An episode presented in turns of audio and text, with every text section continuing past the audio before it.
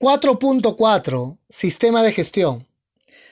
Indica la norma internacional en 4.4 que la organización debe establecer, implementar, mantener y mejorar el sistema de gestión integrado. Esto quiere decir que lo que se busca es un PHBA, planificar, hacer, verificar y actuar. 4.4 es una cláusula tan importante que nosotros deberíamos realmente una no conformidad a 4.4 es que no hay sistema. Que si es que había, hoy en día ya no lo hay, se perdió. No hay objetivos, no hay recursos, no hay indicadores, no hay estándares de trabajo, no hay mejora finalmente. Es muy delicado 4.4. En 9001 tiene una particularidad. Indica incluidos los procesos dice que se debe determinar los procesos necesarios. Pero para determinar y determinar es caracterizar, conocer, detallar. Va más allá de los mapas de procesos. Va con una ficha de caracterización de procesos. De esa manera nosotros implementamos este apartado. Con una ficha que describa los elementos de entrada, las salidas esperadas, la secuencia, interrelación, eh, es decir, quién, con quién interactúa este proceso, los criterios de aceptación, límite máximo permisible, límite máximo, límite mínimo, los criterios que se tienen que considerar como elementos de control, por ejemplo, dureza, pH, temperatura, métodos de trabajo, procedimientos instructivos, recurso humano, tecnológico, eh, funciones, responsabilidades, los riesgos, oportunidades, los indicadores y la mejora continua. Acá lo que te planteamos es una ficha de caracterización de procesos para que cumplas 9001. Para 14 y 45, realmente 4.4 es una cláusula que finalmente queremos verlo implementado en la organización. Eh, a, um, primera mano no vamos a solicitar documentos. Es básicamente ver que esté implementado, que haya objetivos, que haya recursos, indicadores, medición propiamente. Finalmente, también en este apartado, la norma, y esto es algo muy particular de ISO 9001, te pide que se debe mantener y conservar la información documentada. Ficha de procesos, caracterizaciones, que den cumplimiento finalmente. También he escuchado en algunas implementaciones cuando uno menciona, oye, ¿dónde has determinado los procesos en los procedimientos? Oye, pero ahí están las entradas, las salidas, los indicadores, las responsabilidades. Sí están. Oye, ahí ya se identificado los riesgos o por... Sí, también. Ok. También puede ser que lo hayas distribuido en todo ese alcance de 4.3, que los procedimientos dan obediencia a lo que señala la norma. Criterios, entradas, salidas, responsables, métodos, entre otros. Muy bien, queridos alumnos, como parte del proceso te entregaremos una ficha de caracterización de procesos. Nos vemos hasta otra oportunidad. Muchas gracias. Capítulo 5. El capítulo de liderazgo. El capítulo de liderazgo empieza con 5.1, que es la generalidad. La generalidad es la presentación de la norma, finalmente. Empezará con 5.2, política. 5.3, eh, que son roles, responsabilidades y autoridades. Y la particularidad que tiene ISO 45000 es que con 5.4, participación y consulta de los trabajadores, es algo muy particular, muy característico de lo que entrega la, norma internacional para la seguridad y salud en el trabajo. Y en ese sentido, lo que encontramos es el 5.1, liderazgo y compromiso. Y en este apartado, lo que queremos en la generalidad es que se pueda evidenciar la participación activa que debe tener la alta dirección. La norma señala que la alta dirección debe de entregar los recursos. Él debe de poder rendir cuentas a las partes interesadas. Por supuesto, si un órgano de gobierno emite una, una carta, él tendrá que responder, al igual que todas sus partes interesadas, la comunidad, la prensa, los gobiernos, el inversionista, entre. Por supuesto, miembros internos de la organización responderán ante la alta dirección dice que él debe de entregar los recursos, él debe de, para seguridad proteger de cualquier resarcimiento al trabajador por estar reportando peligros, incidentes, deterioro. eh, también se menciona ahí que él va a promover la, la creación de comités él va a garantizar que el sistema integral de gestión logre los resultados previstos, porque él va a hacer una revisión constante, permanente. Él va a entregarnos, él va a promulgar la mejora continua, nuevos desafíos para el sistema integrado de gestión. Él quiere garantizar de que el sistema está logrando los efectos deseados, satisfacción al cliente, protección del medio ambiente, protección de la vida de las personas. Y acá lo que te recomiendo es que en su MOF de la alta dirección se coloque ahí todas las funciones que se declaren 5.1 liderazgo por la norma ISO 9000, 14.000 y 45.000. Te presentaremos en el desarrollo del curso un modelo para que tú puedas desarrollarlo. En 5.1.2, que es el enfoque al cliente, que esto es su... En 5.1, liderazgo y compromiso, en ese sentido, la alta dirección debe de entregar los recursos, debe de entregar todos los medios necesarios para la implementación, mantenimiento y mejora continua del sistema integrado de gestión. Él rendirá cuentas a sus partes interesadas, a la comunidad, a los clientes, a los inversionistas. Los trabajadores rendirán cuentas a la alta dirección, por supuesto. La alta dirección también menciona que debe de proteger al trabajador de cualquier resarcimiento, de poder reportar incidentes, lesiones y cualquier otro evento, peligros. Si su jefe inmediato le impide, tenga en claro que para este sistema la alta dirección te va a proteger. De la misma manera, la conformación de comités es una particularidad de ISO 45000 pero él también revisará que el sistema de gestión logre los efectos deseados, que se hayan identificado los riesgos, las oportunidades, la mejora continua, entre otros.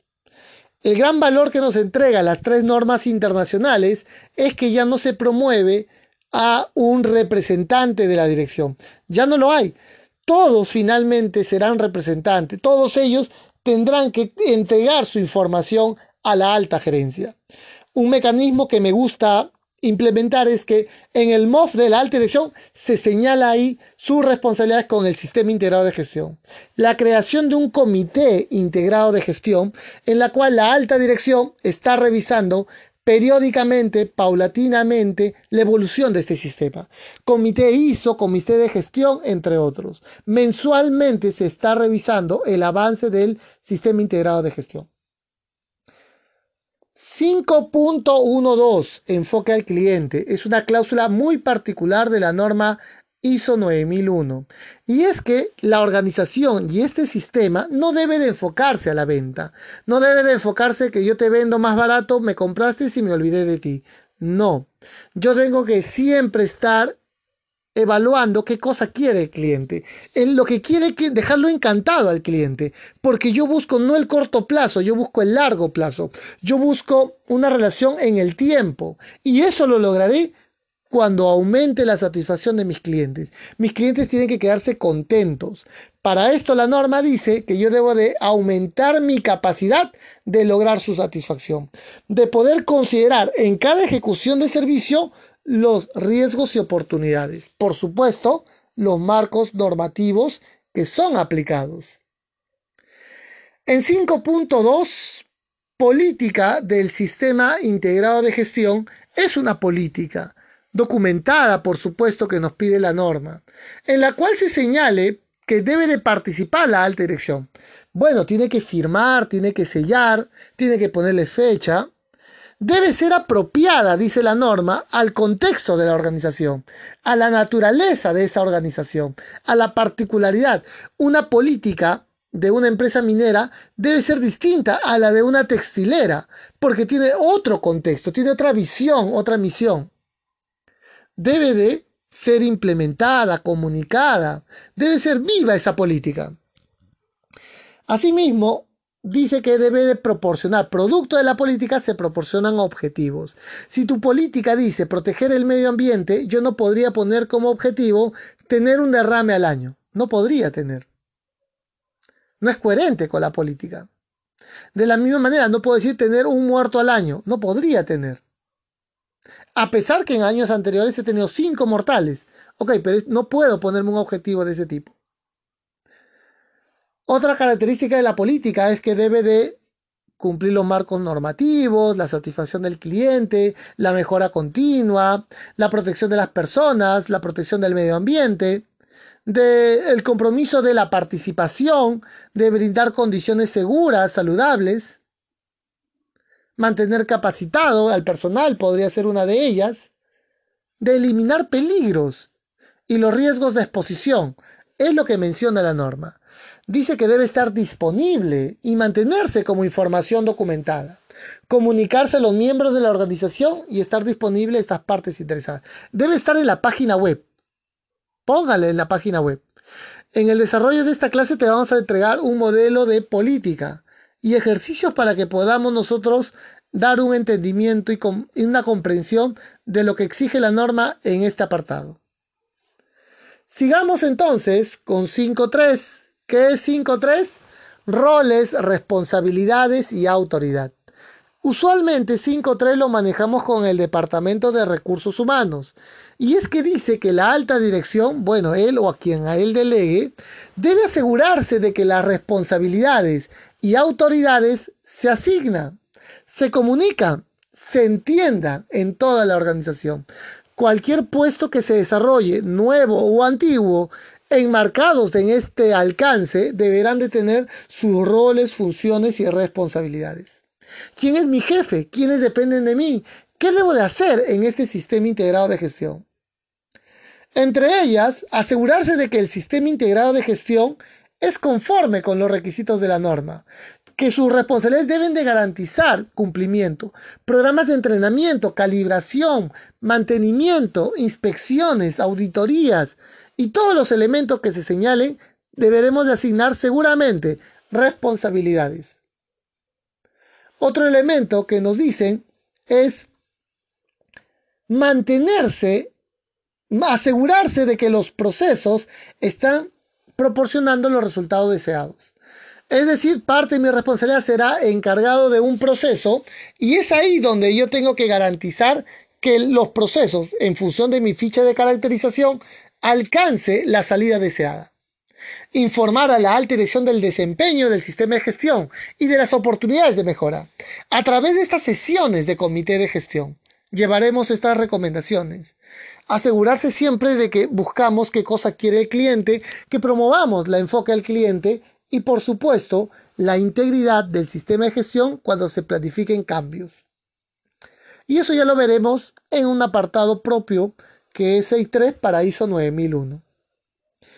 Finalmente, estamos en 5.4, consulta y participación de los trabajadores, una cláusula muy particular en la que promueve que la participación de los trabajadores en su obediencia para esclarecerle cualquier duda, cualquier interrogante, para que buscar en ellos el cumplimiento de las normas de las políticas. Es cierto, a veces es el trabajador que mediante alguna omisión, algún desconocimiento, finalmente conllevó a la generación de lesiones y deterioro a la, a la salud. Lo que se busca es que se promueva la, existencia del comité, que se reúna, que sus consultas son esclarecidas a través de, boletines, a través del periódico mural, a través de un correo que sea consultas arroba se enfatiza esta consulta a través de los miembros no directivos. Se espera que sean, eh, que sean supervisores, trabajadores. Se enfatiza la consulta, por ejemplo, en los programas de formación, auditorías, indicadores, entre otros. Se le promueve la participación en el hiper, investigación de incidentes, accidentes, eh, investigación de no conformidades, entre otras. Hay que eliminar y disminuir las barreras para la participación, dice la norma internacional. Proporcionar acceso a la información legible, comprensible en el tiempo oportuno, que sea entendible para los trabajadores. Es lo que señala esta cláusula de la norma. Ya saben que sus consultas la pueden hacer a través de nuestra plataforma virtual. Muchas gracias, queridos alumnos. Capítulo 6.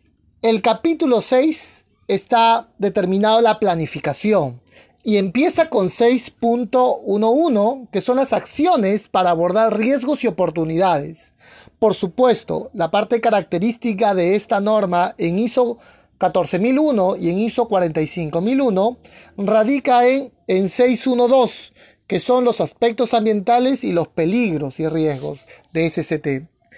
Algo característico de esta norma ISO 45000 es que se agrega un apartado y esto solamente lo tiene ISO 45000 y no ISO 9000 o ISO 14000, que es la evaluación de riesgos y oportunidades. En 613 estarán los requisitos legales y otros requisitos y en 614 estará la planificación de acciones. 6.2 estará los objetivos y algo también característico, solamente en ISO 9001 estará la planificación de los cambios. Vamos a repasar la estructura y enfoque de las tres normas internacionales. En 6.1, acciones para abordar riesgos y oportunidades, indica la norma que al planificar el sistema de gestión, la organización debe considerar los requisitos asociados a los requisitos de 4.1 y 4.2. Claro, para identificar los riesgos, oportunidades, ¿de dónde van a nacer? Pues van a nacer del contexto, de las partes interesadas, del alcance definido. Y con ello vamos a determinar riesgos y oportunidades. Algo también que quisiera citarte. Para ISO 14001, los riesgos y oportunidades adicional al contexto y partes interesadas y al alcance definido nacerán también de los aspectos ambientales, de los marcos regulatorios. Para ISO 14000, además del contexto y partes interesadas y el alcance, nacerán de los peligros y riesgos y de los requisitos legales. ¿Cuál es el objetivo? Finalmente, que se conozcan los riesgos particulares de la organización. Hay situaciones potenciales que pudieran presentarse y con ello afectar el sistema de gestión integrado. Por ejemplo, ¿qué pasa si es que bajamos el nivel de competencia? ¿El qué pasa si? ¿Qué pasa si es que bajamos la competencia? Inicialmente buscábamos trabajadores de 5 años de experiencia, ahora queremos trabajadores de 2 años de experiencia. El haber bajado la brecha de expertise en una labor generará riesgos. ¿Qué pasa si nosotros eh, nuestro mecanismo para identificar los requisitos legales no está siendo muy efectivo, lo hace solamente una persona. ¿Qué pasa si la persona se enferma? ¿Qué pasa si es que eh, se va la luz finalmente y para atender mi servicio remoto se me cae el internet? ¿Afectaría si se cae el internet mi, mi servicio o mi producto en la satisfacción del cliente? Tenemos que conocer estas particularidades, estas situaciones de riesgo. Oportunidad. Oportunidad, por ejemplo, la llegada del Internet, la llegada del 5G, ¿será una oportunidad o un riesgo?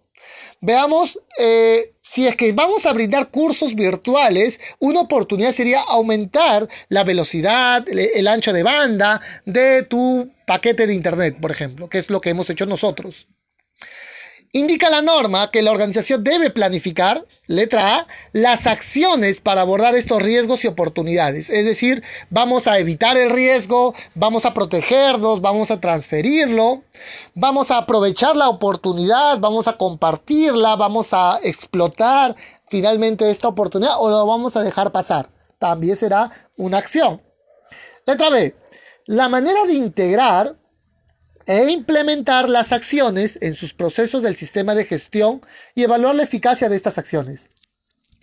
Queremos que las, aprovechar estas acciones que permitan al riesgo minimizar y a la, a la oportunidad aumentar las acciones tomadas a los riesgos y oportunidades deben ser proporcionados al impacto potencial sobre el sistema de gestión. Si el impacto es alto, si el riesgo es alto, la medida tiene que ser alta. Si el riesgo es bajo, la medida debe ser baja. Hay esa relación. En 612, si nos eh, concentramos en ISO 14001, nos enfocaremos a los aspectos ambientales. Los aspectos ambientales serán Dentro del alcance del sistema de gestión ambiental, la organización debe determinar los aspectos ambientales de sus actividades, productos y servicios que pueda controlar y de aquellos que pueda influir, por ejemplo, de los contratistas, proveedores y sus impactos ambientales asociados desde la perspectiva del ciclo de vida. Desde el ciclo de vida, desde que estás comprando hasta que estás disponiendo. ¿Cómo se dispone? Y el producto que está instalado, ¿cómo lo recuperas cuando ya ha perdido su, ciclo de vida? Los aspectos ambientales deben de poder generar el desarrollo sostenible, el cuidar y proteger el medio ambiente de todas tus actividades ya seas en tus actividades rutinarias, no rutinarias. En el desarrollo de esta clase te vamos a presentar una metodología. Pero finalmente desde que tú compras, desde que tú lo instalas, fabricas, lo distribuyes y lo entregas, incluso la envoltura de tu producto, cómo lo entregas. Hoy en día, antes, por ejemplo, los diarios, el diario del comercio, se entregaba en bolsa plástica. Hoy en día se entrega en bolsa de papel, por ejemplo. Entonces lo que se busca es un comportamiento porque se degrada más rápido que la, que la bolsa plástica. Para ello, debes de tomar en cuenta los cambios, las condiciones anormales, las situaciones de emergencia. Situaciones, los cambios. Cada vez que cambie un proceso, identifica los aspectos ambientales. Cada vez que llegue alguna tecnología, cambios legales, habrá que actualizar la matriz de aspectos ambientales. Si antes yo trabajaba con un motor, ahora ha llegado otro motor, se incrementó el nivel sonoro, habremos que actualizar la matriz de aspectos ambientales. Por supuesto, las condiciones anormales, las condiciones esporádicas, no rutinarias, no, no, no normales. ¿Qué significa? Si mi actividad rutinaria es hacer la inspección y una vez al año tengo que hacer el mantenimiento, soldadura, deberemos identificar ese tipo de actividad. De la misma manera, las actividades que conllevan a la atención de situaciones de emergencia. Para apagar un fuego, utilizo extintor de PQS. Al percutar el extintor, saldrá el polvo químico seco. Ese polvo químico seco, si bien es cierto, está apagando el fuego, estará alterando la calidad del aire y estará generando un residuo. Y eso tenemos que identificarlo, por favor. De la misma manera, en tus actividades formativas, si utilizas o haces prueba de la prueba hidráulica de tus mangueras contra incendio, utilizas agua. Y para hacer las prácticas, seguramente haces práctica para conocer el peso de una manguera que está con, con agua. Y finalmente, en ese entrenamiento hay un aspecto ambiental, que es el consumo de agua. Indica la norma que la organización debe mantener información documentada de sus aspectos e impactos ambientales. De la misma manera, los criterios utilizados para determinar la significancia de los aspectos ambientales. ¿Qué significa esto? Significa de que debemos nosotros contar con alguna metodología y todos tus aspectos ambientales deberá estar enlistado. Para ello te entregaremos una matriz de aspectos ambientales. Aplicado solo para ISO 45001 estará la identificación de peligros y evaluación de riesgos y oportunidades. De la misma manera, en todo ese lugar de trabajo deberemos de conocer cómo se desarrolla el trabajo. Se hace de día, de noche, se trabaja la 24, 20 por 10, debemos nosotros enfocarnos a las personas. Cuando digo personas, es trabajadores propios de la empresa, trabajadores contratistas, visitantes o cualquier otra persona en el lugar de trabajo. Los cambios, cada vez que cambie la instalación, cada vez que se haga alguna, alguna mejora tecnológica, robot, por ejemplo, deberemos identificar los peligros de este robot incluso las actividades rutinarias y no rutinarias. De la misma manera, si yo utilizo, si yo hago el servicio de inspección y una vez al año hago el servicio de corrección de soldadura, pues debo de conocer los peligros y riesgos que conlleva. El traslado, claro que sí. Cuando hagas ensayos, cuando hagas pruebas de mangueras contra incendio de la misma manera. Si no sujetas bien esa manguera que va a presión, podría generar una lesión a la persona. Debemos de considerar los incidentes pasados, ya sean propios o de las organizaciones. Eh, similares, organizaciones similares, incidentes que hayan ocurrido. Si le ocurrió a un incidente a mi competencia, oye, ese incidente me pudo haber generado porque de alguna manera eso se generó en el sector eléctrico y la actividad que hace esta empresa la, también yo la realizo. situaciones de emergencia, por supuesto. Algo que me gusta mucho de ISO 45000 es que también hay que considerar a la población, aquellas personas curiosas que pueden ingresar en el lugar de trabajo. Y es que en el sector, por ejemplo, de saneamiento, para la limpieza de buzones, se cambia el buzón. Se levanta la tapa y finalmente el trabajador pudo haber colocado mal la tapa. Y ese peligro podría generarle a un vecino que pisó mal y se, finalmente se lesionó. Algo también novedoso que nos entrega la norma es los cambios en los conocimientos e información de los peligros y riesgos. Claro, lo que conocíamos como peligroso, de repente hoy en día es extremadamente peligrosa. Hay sustancias químicas que no considerábamos que era cancerígena, pero al día de hoy, después de mucha investigación, se detecta que es cancerígena. Te presentamos acá algunos gráficos para que puedas identificar peligros. Es importante que puedas diferenciar de que fumar en el lugar de trabajo, estar por debajo de una carga suspendida, estar corriendo, estar haciendo sobreesfuerzo o orificios que no están tapados, cargar, manipular, carga pesada, son peligros en el lugar de trabajo. Escaleras sin barandas, estar distraído, estar fumando, hay un clavo expuesto, finalmente son condiciones de peligros y riesgos que usted tiene que identificar. Las malas prácticas que tenemos de transportar a las personas en el montacarga, mala, apilación, también es parte de lo que conocemos como peligros. Y en ese sentido, sobre esfuerzos, hacer mal uso de las escaleras, en las escaleras para hacer uso de escaleras deben de trabajar dos personas fumar en el lugar de trabajo, estar expuesto a ruido, vibración, sin elementos de protección, son sin duda peligros y riesgos en el lugar de trabajo. En 6.13 estarán los requisitos legales. Requisitos legales que debemos nosotros de conocer. Dice la norma internacional que la organización debe determinar y tener acceso a los requisitos legales aplicables. Requisitos legales de tu actividad. Los requisitos legales del sector minero no es el mismo que del sector textilero. Y aplicar dichos requisitos en el diseño de tu sistema de gestión. El sistema de gestión de seguridad y salud o el sistema de gestión ambiental debe dar cumplimiento a estos requisitos legales. La organización debe mantener como información documentada la actualización de esta matriz legal, esta información legal, a través de repente de un software, una misma matriz, un listado, entre otros. En 614 que te podemos entregar es el plan anual. Finalmente se establecen las acciones que van a declararse como mecanismo de control de los aspectos ambientales significativos, de los peligros y riesgos, de aprovechar los riesgos del sistema de gestión, del marco normativo, entre otros. Eso es el 614. Entregar los recursos, las acciones, los responsables para poder finalmente también evaluar las acciones que van a dar control a los elementos significativos, aspectos ambientales, riesgos, peligros, marcos normativos, entre otros. En 6.2, objetivos. ¿Qué nos indica la norma en objetivos?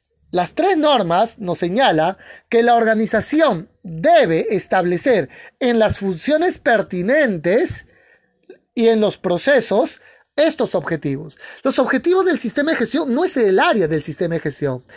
Recursos humanos, mantenimiento, planta, operaciones, distribución, laboratorio, todos tendrán objetivos en este sistema de gestión de los cuales deben ser coherentes con la política integrada. Deben ser medibles, sobre todo en ISO 9001 te pide que sea medible o evaluable según ISO 14000 o ISO 45000.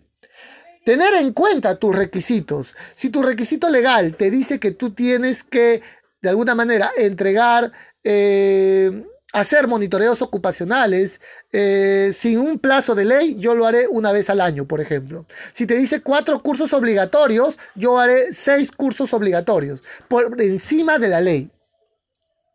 Debe ser relevante a la conformidad de los productos o servicios. Esto es lo más novedoso que nos entrega ISO 9001. ISO 9001 ahora está enfocado a tus productos o servicios. Los objetivos deben ser objeto de seguimiento, claro que sí. Debe de hacerse un seguimiento. Que con tu 5.1, que la alta dirección va a revisar el sistema, seguramente va a revisar los objetivos, por supuesto que sí. Debe de comunicarse, comunicarse a los diferentes niveles y funciones de la organización. El encargado del proceso deberá de conocer cuáles son los objetivos que le son de aplicación en su proceso. Y por supuesto, los objetivos deben de actualizarse. Sobre todo si ya superaste el objetivo, debes de actualizarlo. En el desarrollo de esta clase te presentaremos una plantilla para que tú puedas registrar tus objetivos. Vamos a dejar algunos ejemplos también. En 6.2.2 son las acciones para alcanzar los objetivos. Los objetivos no es letra bonita. Los objetivos hay que establecer qué se va a hacer, las acciones, los recursos, los responsables, la finalización de un objetivo. Los objetivos, estoy de acuerdo, en mi país, en Perú, se hace una vez al año. No, los objetivos tienen procesos anuales. El objetivo de enero termina en diciembre, pero tranquilamente pudiéramos establecer objetivos a cinco años, tranquilamente. Así lo promueve la norma internacional. En ese sentido, lo que te entregamos, queridos alumnos, es esta información para que tú puedas consolidar tu conocimiento con la norma internacional. Nos vemos hasta otra oportunidad. Muchas gracias. Capítulo 7. Recursos. Capítulo 7 de recursos en ISO 9001 es el capítulo que más se ha detallado. Por ejemplo, se menciona en el capítulo de recursos que se debe de asignar recursos para el establecimiento, implementación, mantenimiento y mejora del sistema integrado de gestión. Recursos humanos, en la cuales vamos a detallar 7.2 personas. Dice la norma internacional, esto por ISO 9001 que lo tiene más detallado, que la organización debe determinar y proporcionar las personas necesarias para la implementación eficaz del sistema de gestión de calidad y para la operación y control de los procesos. Y es que debemos tener bien designado la cantidad de personas. Entiendo yo que hay ciertas organizaciones que tienen temporalidades en la cual hasta para producir panetones, hasta septiembre, trabajamos José con 200 personas, pero a partir de septiembre hasta diciembre debemos de trabajar con mil personas, es decir, debemos de contratar con 800 personas para llegar a mil. Eso es importante para lograr mantener el control de los procesos en función de los objetivos, en función de las salidas conformes, debemos de tener para la operación eficaz las personas adecuadas. 7.13 Infraestructura. En este apartado la norma internacional lo que nos recuerda es que la infraestructura también tiene que ser acorde, es decir, los edificios, los servicios asociados, ascensor, por ejemplo, de repente servicios higiénicos, la infraestructura, todo lo físico que uno puede visualizar. Equipos, incluyendo hardware y software, claros, dependiendo del giro de negocio, ¿no? Si tú te dedicas a hacer, por ejemplo, en mi caso, cursos virtuales, sin lugar a dudas, el equipamiento, el software que estoy utilizando es parte que va a dar soporte a los cursos virtuales. Infraestructura.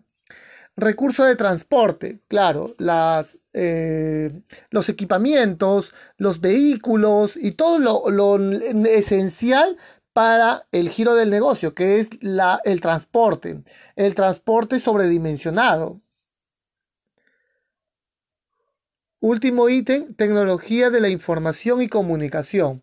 Bueno, es importante que la tecnología informática esté presente, el uso de apps, el uso de la velocidad de la, de la, del Internet, es parte dependiendo del giro que tú te dediques. Si tú eres una empresa que se dedique de repente a call center, en ese sentido el equipamiento para comunicar, responder, enviar calls tienen que tener la infraestructura tecnológica para poder brindar ese servicio.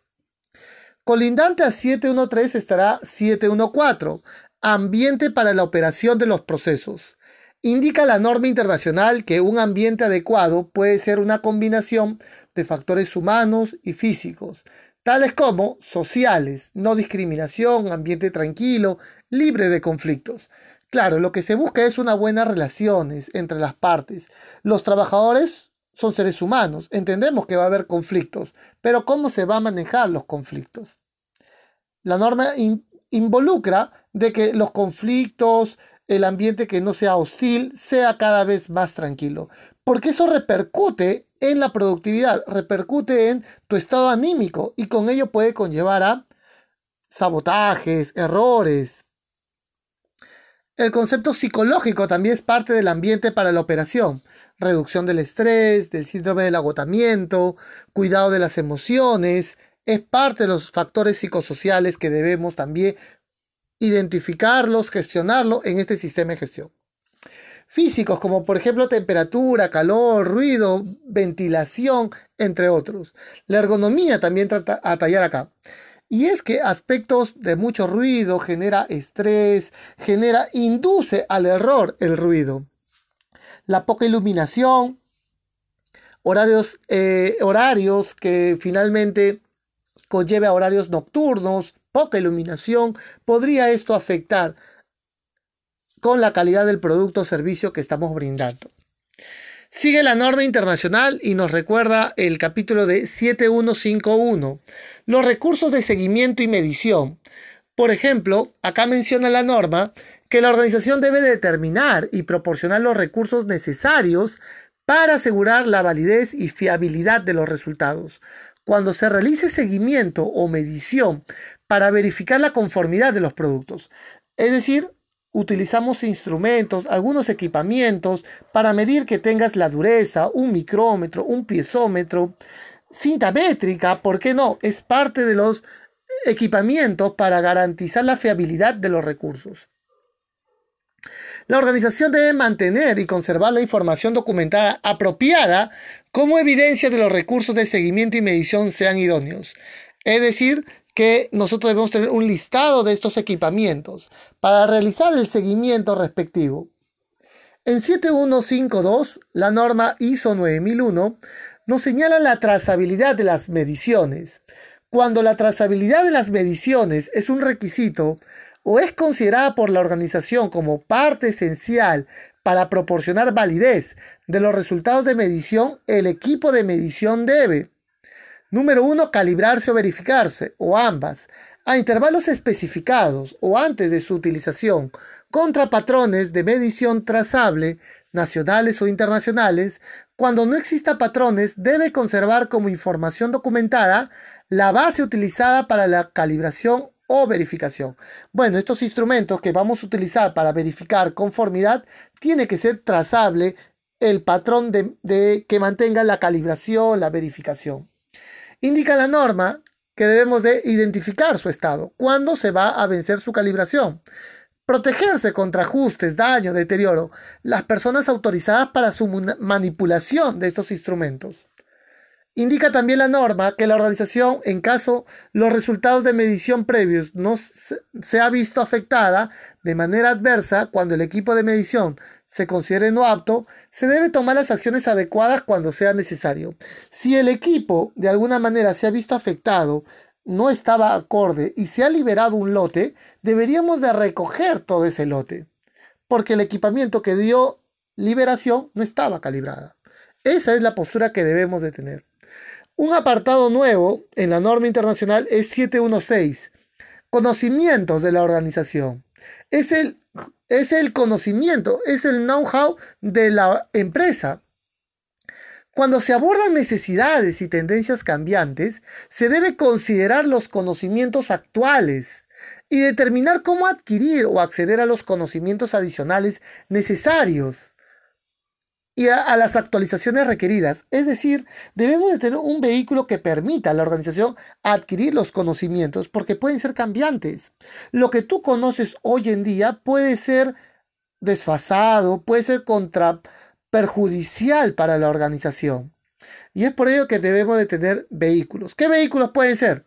La norma nos recuerda fuentes internas, tales como propiedad intelectual, un poco de investigación y desarrollo de parte de esta organización, conocimientos adquiridos por la experiencia, lecciones aprendidas, ya sea de proyectos de éxito o fracasos.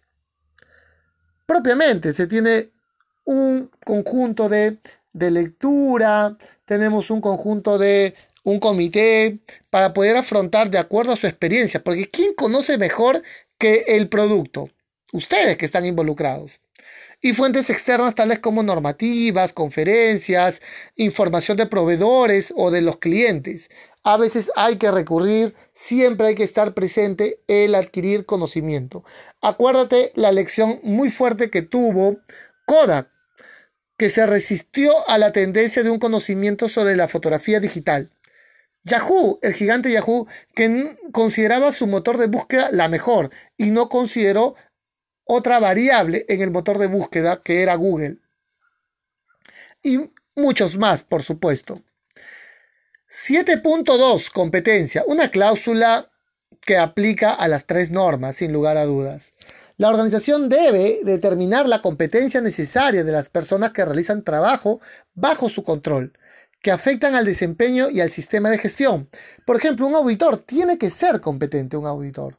Uno que eh, ejecuta control de calidad, que manipula y hace el mantenimiento o la calibración de los, de los equipos, tiene que ser competente.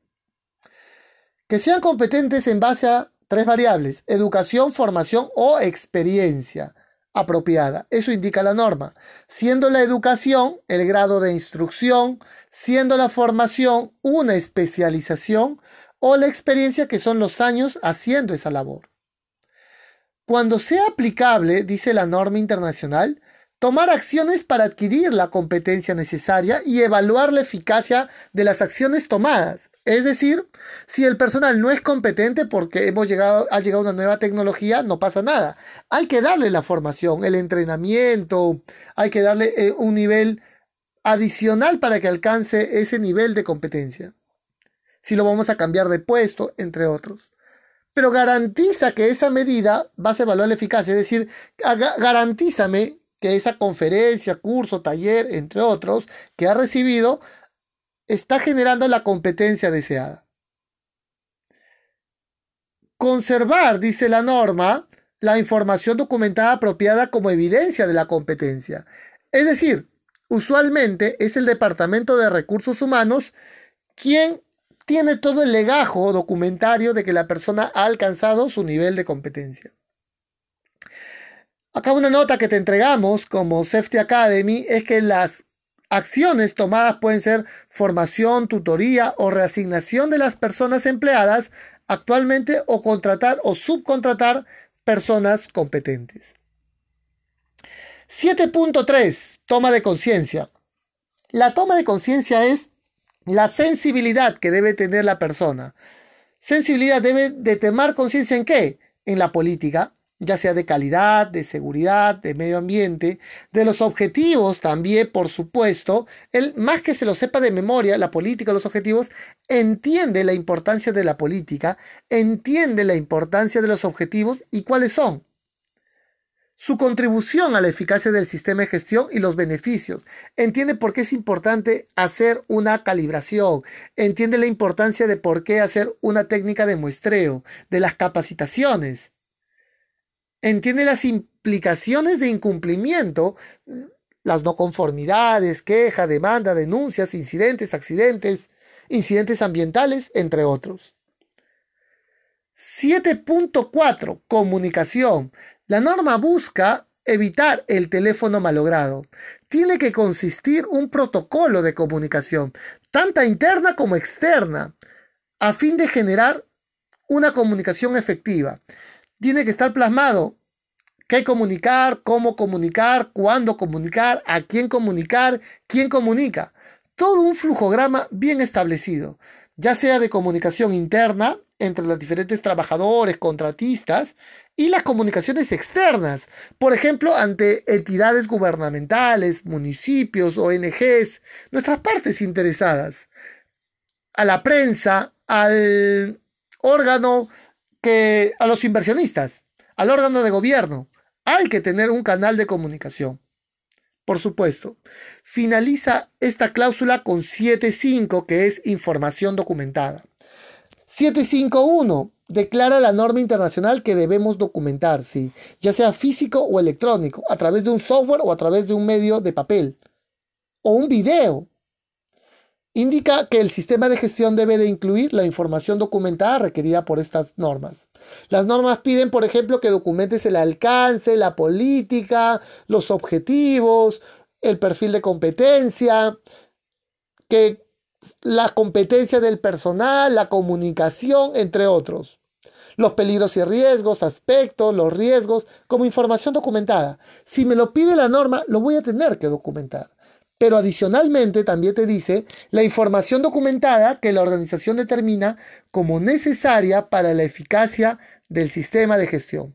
Claro, si tú consideras permiso de trabajo, ATS, ensayo, análisis, validaciones, que no te lo pide tácitamente como informe de reporte, la norma tú lo vas a tener que elaborar. En 752, que es una cláusula también mandatoria para, las, para la norma de calidad ambiental y de seguridad, nos indica la creación y actualización. Indica la norma que al crear y actualizar la, la información documentada, se debe asegurar qué cosa? La identificación y descripción. Puede ser mediante código, mediante el título, también hay que identificarlo, colores o entre otros.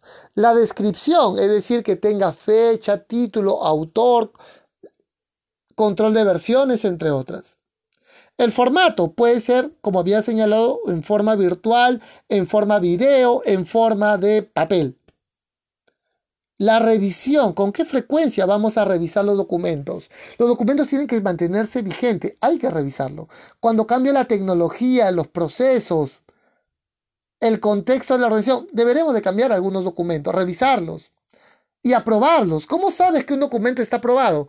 Porque está firmado, tiene el sello de documento aprobado, porque está en la nube. Todo documento estará aprobado siempre y cuando esté almacenado en la nube. 753. Control de la información documentada. ¿De qué manera vamos a controlar los documentos? Indica la norma internacional que la información documentada requerida por la norma se debe controlar para asegurar que esté disponible y sea idónea para su uso donde y cuando se necesite. Esté disponible. El trabajador debe, podría, debería de poder finalmente acceder a esa información. A veces al trabajador de campo se le da todo un pliego de documentos. O a través de un código puede acceder a la nube.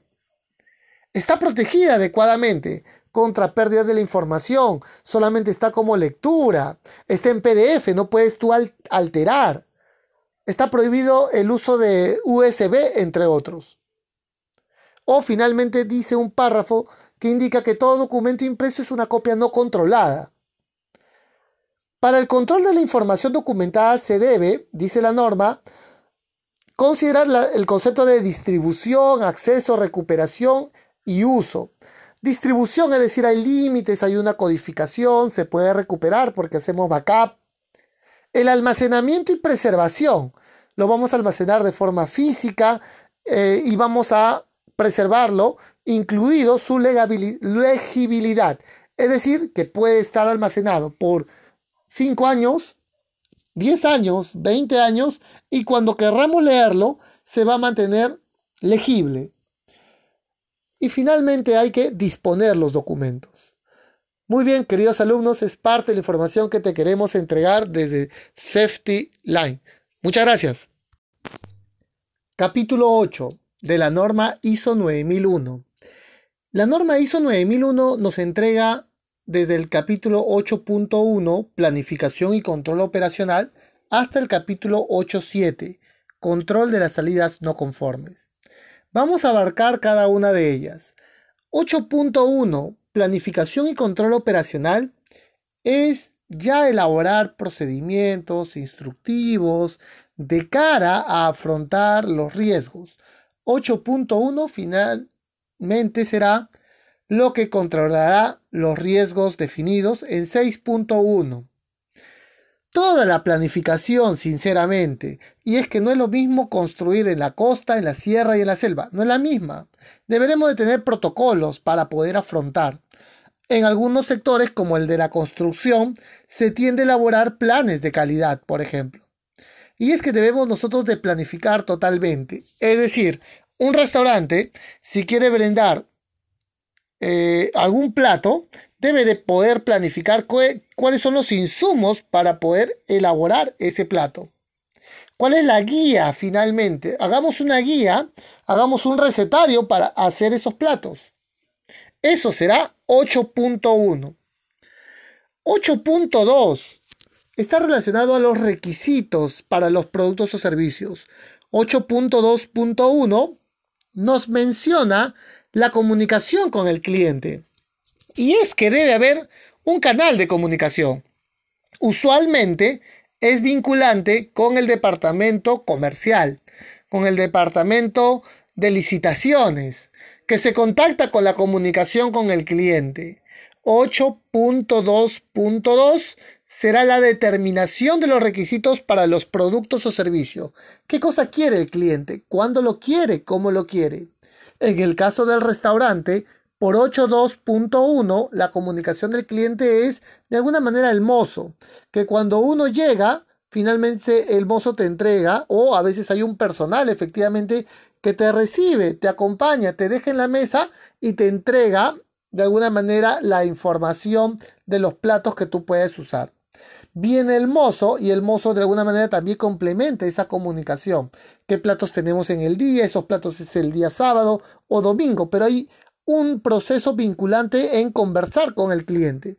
Por 822 estaríamos determinando que elegí el plato número 1, la entrada número 1. Eso es lo que yo quiero. Y se está determinando ahí los requisitos. Por 8.2.3, la norma nos apertura la revisión de los requisitos para los productos o servicios. No basta con haber determinado, sino hay que hacer una réplica. En los procesos de licitaciones, por ejemplo, hay un periodo de consultas que es importante confirmar. Algo que nos ha enviado el cliente, porque a veces el cliente te envía su TDR, sus términos de referencias. Para una licitación, tengo dudas, quiero que me esclarezcas. Un proceso de revisión. En el caso del restaurante, el mozo finalmente dirá, bueno, el cliente, lo que estoy confirmando, lo que estamos confirmando es que usted quiere el plato 1 y la entrada 1. Eso es correcto y hay una revisión. Por 824, una cláusula nueva, muy particular de ISO 9001, tenemos los cambios en los requisitos para los productos o servicios. Es algo nuevo. Y es que de repente hay algún cambio una adenda en los proyectos de construcción. Un cambio finalmente. En el restaurante, bueno, el cliente inicialmente lo quería para almorzar, para cenar en el restaurante, pero ahora tiene una urgencia y ahora lo quiere para llevar. Cambió los requisitos. 8.3 Diseño y desarrollo para los productos o servicios. Bueno, diseño y desarrollo realmente es una cláusula muy particular, es si tú quieres innovar, crear, traer, configurar algo que no hay en el medio, no se ha brindado y tú lo vas a crear. En nuestro caso, por ejemplo, en, en Safety Academy hemos creado un juego de mesa, un juego de mesa que le hemos llamado el prevencionista y ha pasado por todos estos filtros por ahí algunos diseños previos, algo similares, tales como Catán, Monopoly, entre otros. Pero no es una copia, es una información relevante. Nos hemos formado, hemos hecho pruebas, revisiones, validaciones, que son los términos que utiliza la norma cumpliendo exigencias legales seguramente, considerando los efectos deseados que se busca. Y eso lo utilizamos como elementos de entrada. ¿Cuál es la funcionalidad del producto o servicio? Empresas como Apple, Samsung, que crean el Asus S10, S11, entre otros, es propio del diseño y desarrollo. Algo novedoso, algo nuevo. Los controles que refiere la norma en 834 están referidos a tres variables. Revisar, que es mirar el pasado, revisar etapas, cómo se ha comportado en el histórico verificación en el momento y finalmente la validación, una funcionalidad, es decir, que funcione, que genere los efectos deseados. En 835, las salidas no conformes deben de dar obediencia a los elementos de entrada, por supuesto.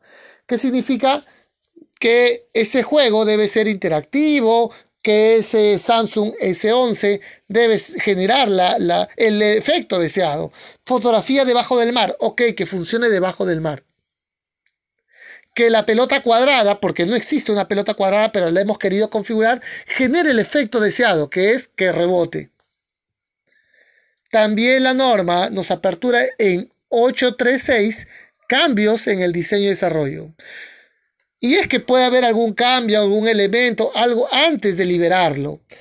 Diseño y desarrollo es una cláusula tan interesante que nos entrega finalmente, o es una cláusula que nos exige que tengamos información documentada.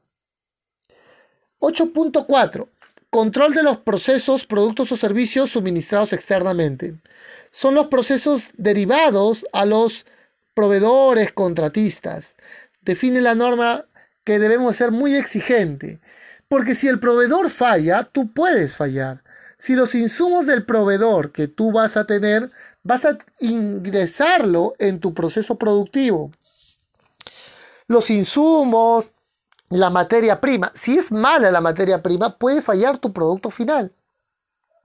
Aquel día, una empresa peruana de hamburguesas, el pan le llegaba fresco todos los días a través de su proveedor y era el único proveedor. Y yo tengo diferentes centros de, de venta de hamburguesas. Mi proveedor falló y yo fallé. Porque el pan no llegó. O el pan llegó muy duro.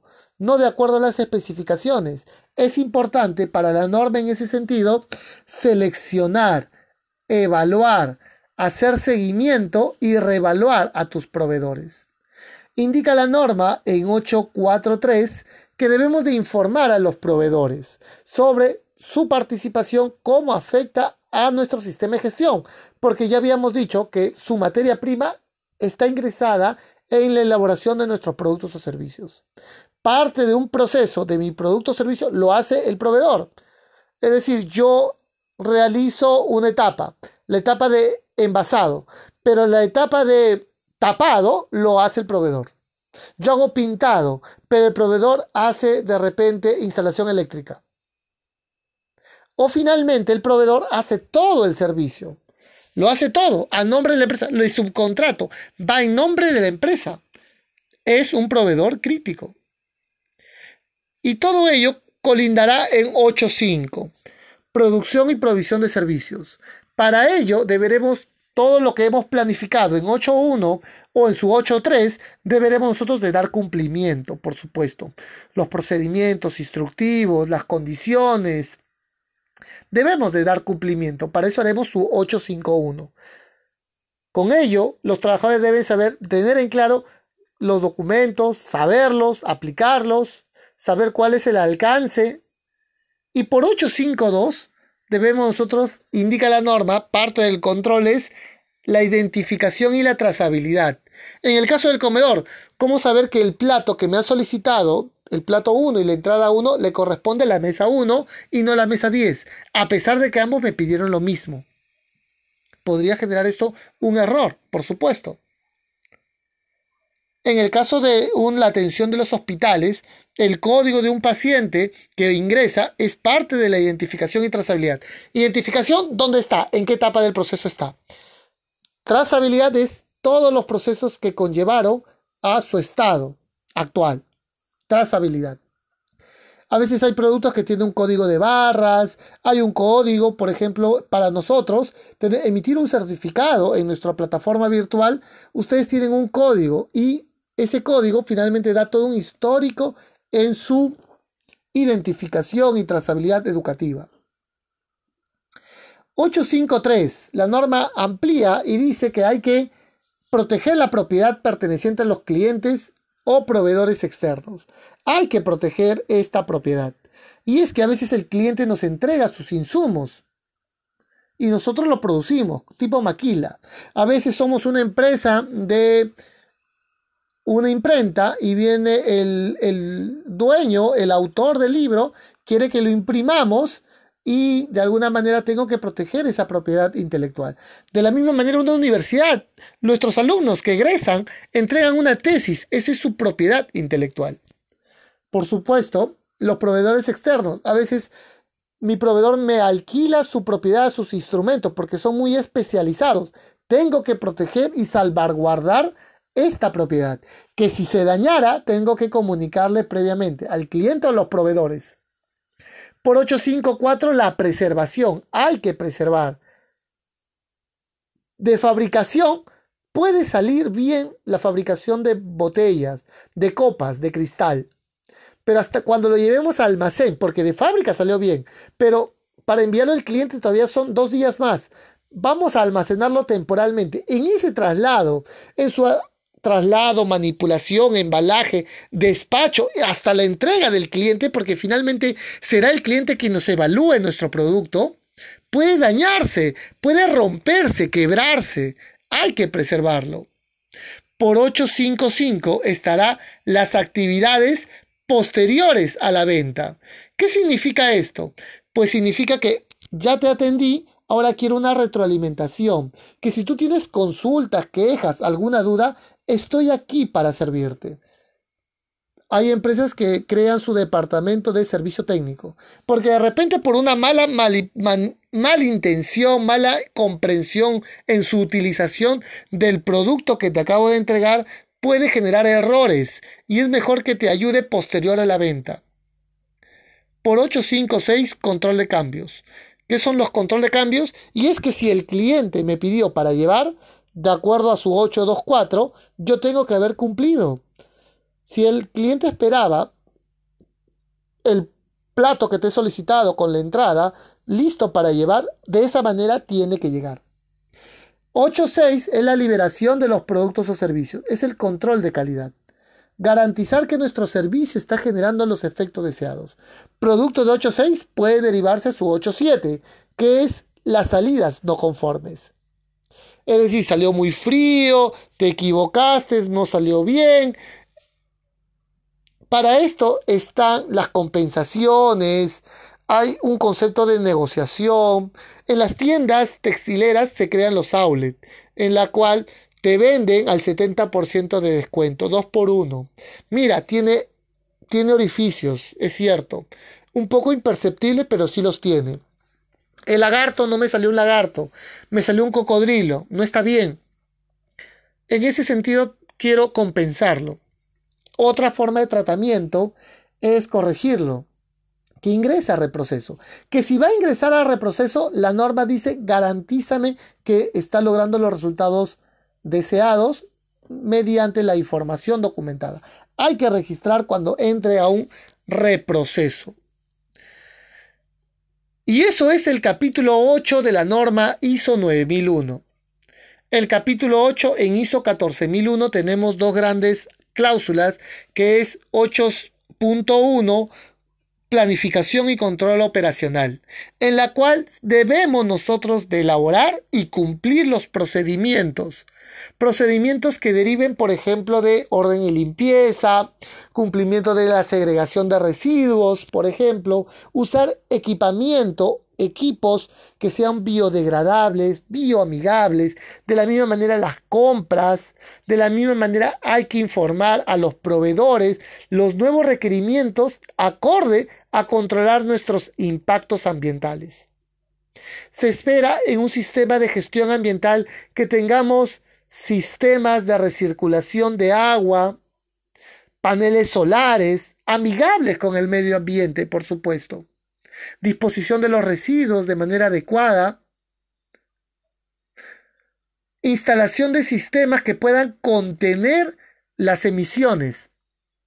Por 8.2, la preparación y respuesta ante emergencia, planes de emergencia, que cuando falle el control cuando se materialice esos riesgos, potencial fuga, derrame, potencial incendio, debemos nosotros poder preparar a través de recurso humano, muy bien disciplinado, formado, las brigadas. Tenemos equip, estación para atender los derrames. Tenemos, por ejemplo, ensayos, simulacros, para poder incluso Hacer los simulacros permitirá mejorar tus planes de emergencia. Es una cláusula donde se te pide información documentada para poder controlar estas situaciones de emergencia. No es lo mismo un derrame a los 10 minutos que a los 2 días. No es lo mismo. Y eso debemos tener en claro. Por ISO 45000, el capítulo 8 se segrega en 8.1 y 8.2 de la misma manera. Solo que 8.1 para la norma planificación y control operacional establece lineamientos para tener procedimientos instructivos, permisos de trabajo, ATS, orden y limpieza, especificaciones en las herramientas. No tenemos herramientas hechizas realmente. La selección de los proveedores, por supuesto. La norma es desafiante porque nos pide en 8.1.2 eliminar los peligros y reducir los riesgos. Te presenta una jerarquía que va desde la eliminación, sustitución, control de ingeniería o la reorganización de los procesos. Control administrativo que incluye la formación, los implementos de protección personal. En 8.1.3 la gestión de cambio, en la cual nos indica que cada vez que cambie de manera temporal, permanente, algún proceso, alguna tecnología, debemos también nosotros de generar una condición de trabajo segura y saludable. A través de 8.1.4, las compras, los contratistas y los, la contratación externa, de la misma manera debemos ser muy exigentes, informar, exigir al proveedor que sus insumos no sean cancerígenos, que no sean explosivos, que no, sea, que no sean un material peligroso. Y si lo es, con toda la característica requerida. Para ello le vamos a informar al proveedor a través de una contratación. Los servicios médicos, servicios de proveedores de monitoreos ocupacionales, por ejemplo. Por 8.2, la preparación y respuesta ante emergencia da obediencia a, de la misma manera, tener brigadistas. No es lo mismo atender un corte que un desmayo, que alguien que sufre un atragantamiento. Y si ese atragantamiento le da a una mujer gestante, ¿cómo debemos de actuar? Ante una electrocución, una persona que está suspendida en el aire por caída de trabajo en altura. ¿Cómo rescatamos a una persona que está en un espacio confinado? Todo ello deberá estar identificado en los programas, entrenamiento, en el plan de emergencia, con los recursos debidos. Para atender un, incendio tenemos el recurso requerido. Esto es el capítulo 8. Muy bien, queridos alumnos, es parte de la información que te entregamos. Muchas gracias. Capítulo 9. Seguimiento, medición, análisis y evaluación. Este es el título que también colinda con la norma ISO 9001, ISO 14001, ISO 45001. 9.11 Generalidades. En este apartado lo que busca finalmente la norma internacional es que la organización determine qué necesita hacer seguimiento y medición. De, de manera que podamos hacerlo de, llevar estadísticas de manera diaria, mensual, trimestral, entre otras. Medir ese ratio comparador. ¿Estaré dentro de los parámetros aceptables? ¿Dentro de los criterios definidos? ¿Estaré cumpliendo los límites aceptables de dureza, temperatura, pH, que es el producto que yo estoy brindando? ¿Está dentro de esos parámetros aceptables? Más menos 2 milímetros de, de espesor. Ok, ¿estamos dentro de esos parámetros?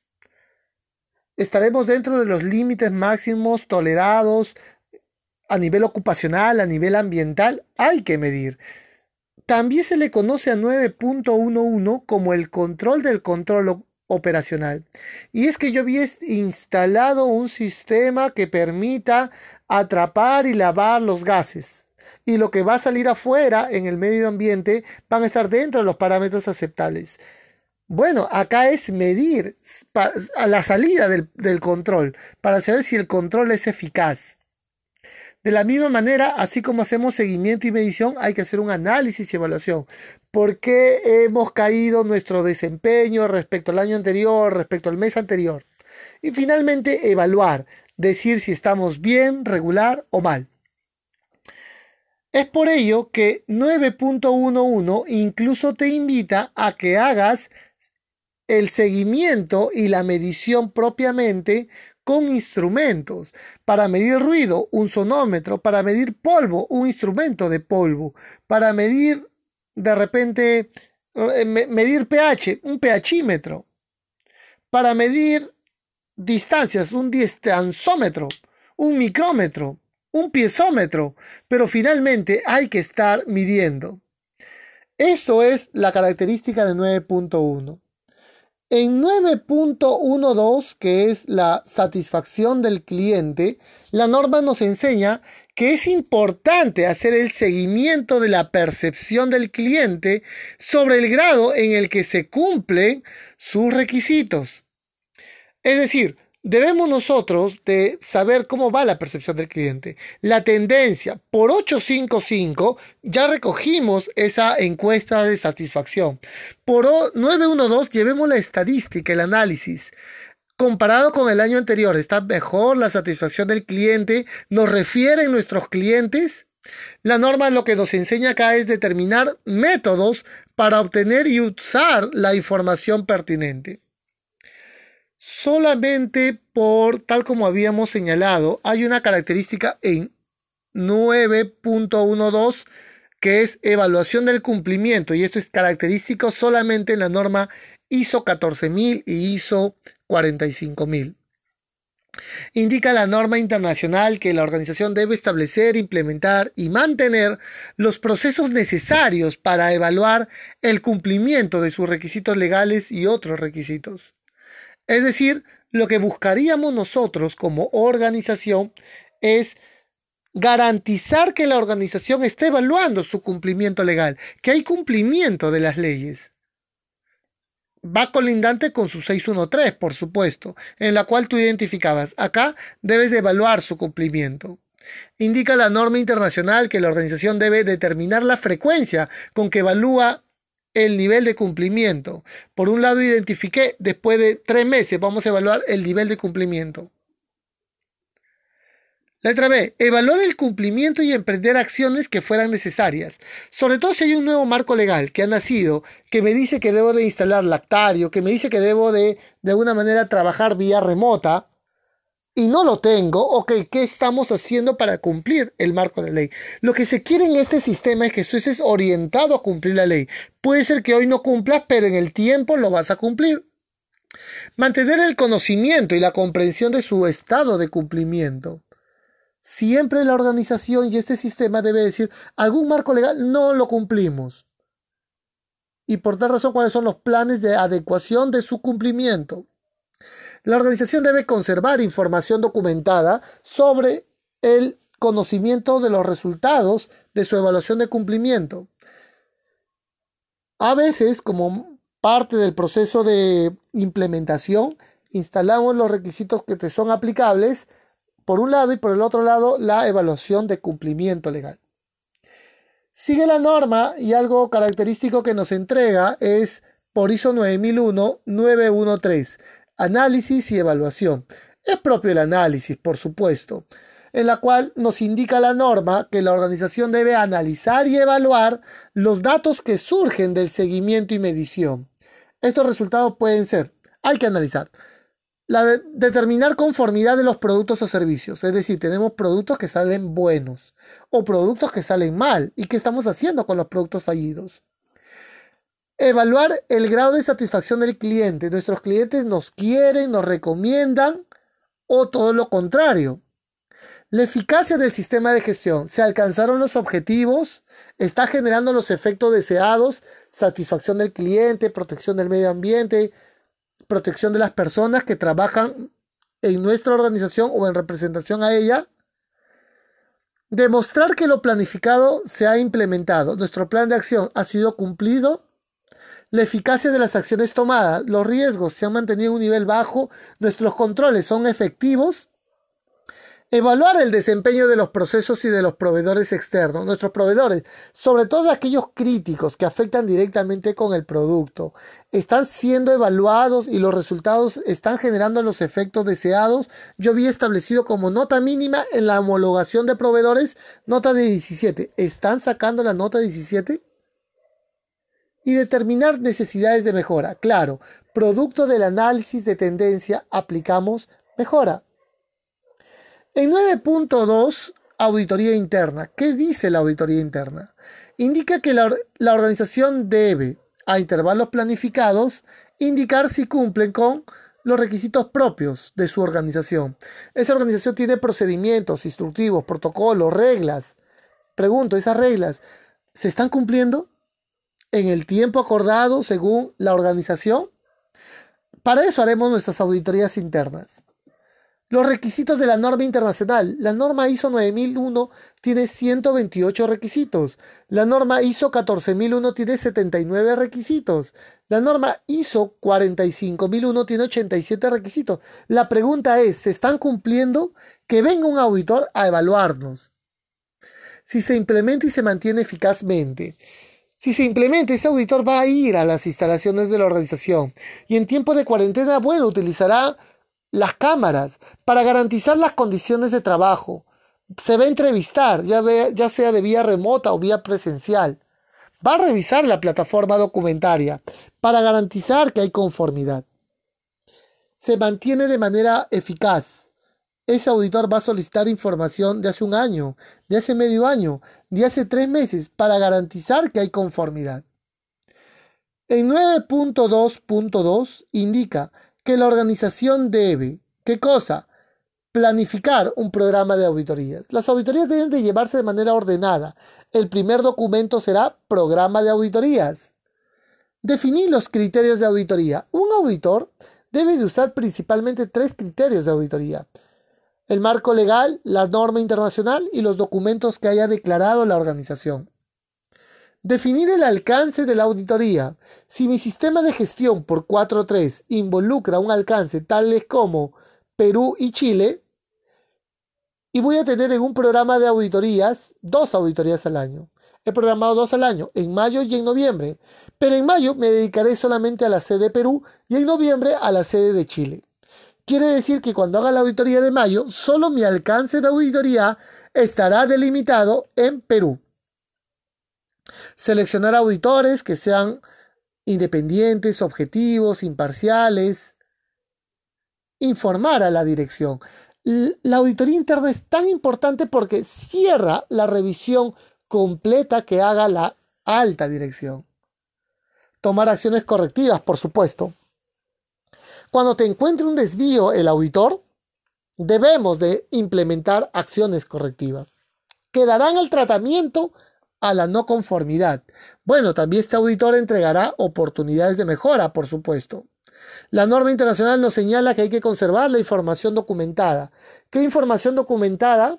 Pertinente sobre la ejecución de auditoría, que va desde el programa de auditoría, plan de auditoría, un informe de auditoría. Durante el desarrollo de esta clase te entregaremos esos documentos, claro que sí. En 9.3, revisión por la dirección. 9.3.1, generalidades. Indica que la alta dirección debe revisar el sistema de gestión a intervalos planificados. No de manera una vez al año, no, a intervalos planificados. Claro, necesita como input para cerrar su revisión el informe del auditor pero él puede hacer revisiones parciales. Si es un al año, no importa. Seguramente el alcance del sistema amerita que sea un al año. Puedes hacer dos o tres al año, no pasa nada. ¿Cuáles son los elementos de entrada? Veamos. El estado de las revisiones por la dirección previa. Cada vez que te haga una revisión la alta dirección, dejará tareas. Y esas tareas, lo primero que va a hacer en la revisión es en qué estatus van las tareas que he encomendado. Los cambios externos e internos, es decir, cambió el contexto, si es así, hay que llevar ese input a la alta dirección. La llegada del coronavirus, esa convivencia que vamos a tener, bueno, tendremos nosotros que hacer una revisión por la dirección. La información sobre los desempeños de los procesos. ¿Están saliendo productos fallidos, adecuados? Nuestros indicadores de procesos, producto del mapa de procesos, ¿está generando los efectos deseados? La satisfacción del cliente, ¿cómo va? ¿Cómo van los objetivos? El desempeño de nuestros procesos, las auditorías, los proveedores, los aspectos ambientales, los peligros y riesgos, la adecuación de los recursos, las acciones para mitigar los riesgos y deberemos de llevarle oportunidades de mejora. Justamente producto de la revisión por elección habrán salidas de la revisión por. ¿Y cuáles serán estas salidas? Oportunidades de mejora. De las cinco que te entregué, de repente una o dos aceptaron y sale eso como parte de la salida de la revisión. Cambios que debemos hacerle al sistema de gestión, ampliar el alcance o alguna herramienta que permita ser más robusta, más exigente el sistema herramientas destinadas a comportamientos, entre otros, cambios conductuales, entre otros, necesidades de recursos. Todo cambio ameritará asignación de recursos. Por supuesto, la norma lo que nos señala es que vamos a conservar como información documentada la revisión por la dirección. Después, la norma nos viene con el capítulo 10, el capítulo de mejora. Y acá en este capítulo hay tres apartados. 10.1 Generalidades. 10.2 No conformidad y acción correctiva. 10.3 Mejora continua. Veamos. En 10.1 lo que nos señala la norma es que la organización debe seleccionar oportunidades de mejora e implementar acciones y esto debe de incluir, ¿qué cosa? Mejorar los productos y servicios. Eso es lo que más me gusta de ISO 9001. Está orientado a mejorar tus productos corregir, prevenir o reducir los efectos no deseados. Bueno, el único camino es las lecciones aprendidas. Cuando hagamos las cosas bien, acuérdate que siempre hay una mejor manera de hacer las cosas. Mejora continua. Mejorar el desempeño del sistema integrado de gestión. Es decir, tanto el sistema de gestión de calidad, de seguridad o ambiental. En 10.3, perdóneme, 10.2 no conformidad y acción correctiva indica la norma internacional que la organización debe conservar información documentada necesaria como evidencia de qué? De poder reaccionar ante la no conformidad. Ante una no conformidad de enero, debimos haberlo atendido en enero o febrero. No puede ser que siendo noviembre recién lo vamos a atender. Tomando acciones para su corrección. Significa que si hay un incumplimiento, oye, le faltó el equipo está descalibrado, lo mandaremos a calibrar. Y haremos frente a las consecuencias. Se va a paralizar esa herramienta. José, es la única que hay. Haremos frente a las consecuencias. Nos disculparemos con nuestros clientes, entre otros.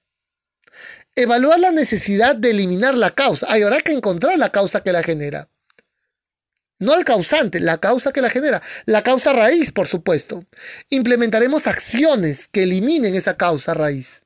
Evaluaremos la eficacia Evaluaremos los riesgos que conlleva. La norma internacional acá también invita a la investigación de incidentes que tiene el mismo tratamiento. Pero con la participación de los trabajadores encontraremos la causa que la genera. Y actualizaremos nuestra plantilla de peligros. Y haremos cambios al sistema de gestión.